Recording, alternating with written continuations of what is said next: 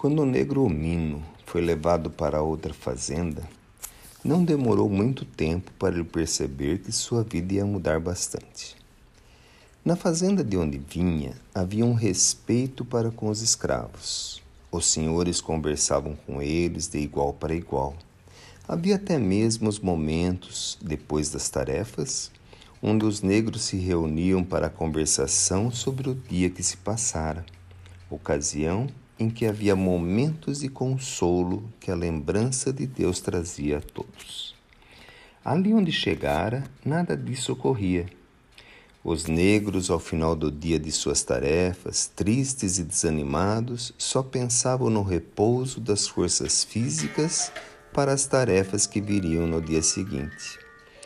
O Senhor nunca conversava com os negros, encarregava os capatazes e os outros brancos que ali estavam com a tarefa de fiscalizar os trabalhos dos negros.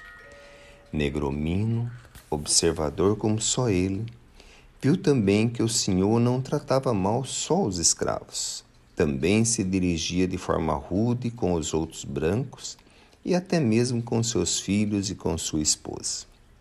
Percebeu também o negromino que o Senhor, muitas vezes, colocava as mãos na barriga e disfarçava na fisionomia uma dor que sentia e não dizia a ninguém. Negromino se sentiu sozinho, sem ter ninguém para perguntar ou conversar sobre o que via e pensava. Mas buscava na oração e na experiência alguma forma de modificar aquele quadro. Traçou um plano e pôs em execução. Conseguiu conversar com uma das negras que trabalhavam na cozinha e, fazendo jus ao seu nome, falou a ela de um futuro que parecia impossível. Eu sei de uma forma de ajudar o Senhor a curar as dores que sente e a mudar o humor dele para com a gente. O plano traçado era que a negra ia contar a alguém o que ele falava e assim ia acabar ouvindo e falando ao Senhor. E deu certo. Três dias depois, o Senhor chamou ele e, para surpresa de muitos, dirigiu a palavra diretamente a um negro. É verdade que você conhece a cura para a dor que sinto? É verdade, sim, senhor. Eu conheço essa dor que não deixa nem a gente dormir direito. Como é que você pode me curar? Vou fazer uma tisana para o senhor beber com umas plantas que conheço e. O senhor interrompeu a fala do negro ao meio e disse autoritário: Então para de falar e vai fazer essa beberagem. E Negromino calou-se, foi ao campo colher umas ervas, fez a tisana fervente e levou ao senhor. E ficou esperando os acontecimentos.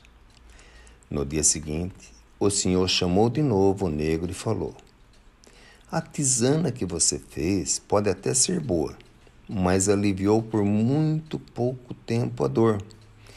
É isso o máximo que você pode fazer? Senhor, ontem o senhor não me deixou terminar de falar. A tisana vai fazer efeito, mas o senhor vai precisar ajudar. Se o senhor tomar a beberagem à tarde e quiser que ela faça um efeito por um tempo maior, precisará conter suas palavras agressivas para com os outros, porque as palavras agressivas tiram o efeito da cura dela. Se o senhor fizer isso, posso garantir que o senhor terá uma noite de sono como faz tempo o senhor não consegue ter. O senhor mandou novamente ele fazer a tisana e o negromino aguardou de novo os acontecimentos. Novamente, no dia seguinte, o senhor chamou o negro e falou: Você tinha razão. Realmente há muito tempo que não dormia como ontem. Mais alguma recomendação? Senhor, se o senhor quiser a cura definitiva da dor que lhe causa tanta aflição, precisa ir aumentando o tempo sem esbravejar com as outras pessoas. Precisa conter o ímpeto de impor sua vontade com violência e começar a ouvir e respeitar as outras pessoas, todos que o cercam. Se o Senhor fizer isso, muita coisa melhorará para o Senhor. Depois daquele dia, todas as noites o negromino era chamado para ferver a tisana para o Senhor, pois ele nunca contava o que colocava naquela beberagem. Mas o ambiente da fazenda foi se modificando. Sorrisos começavam a ser vistos, a começar pelos próprios familiares do Senhor que agradeciam ao negro as mudanças que ocorriam. A palavra amizade começava a ser ali vivenciada. Um dia, um dos filhos do Senhor, vendo o pai conversar com o negromino, se aproximou e perguntou, como criança curiosa que era: O que o senhor põe nessa beberagem que ajudou a curar as dores do papai?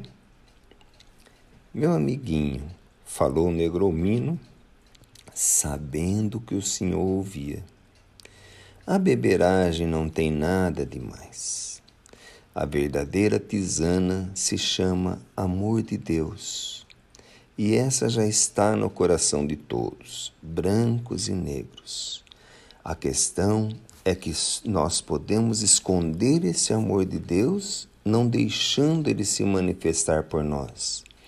Ou nós podemos deixar ele se manifestar e nos ajudar a viver.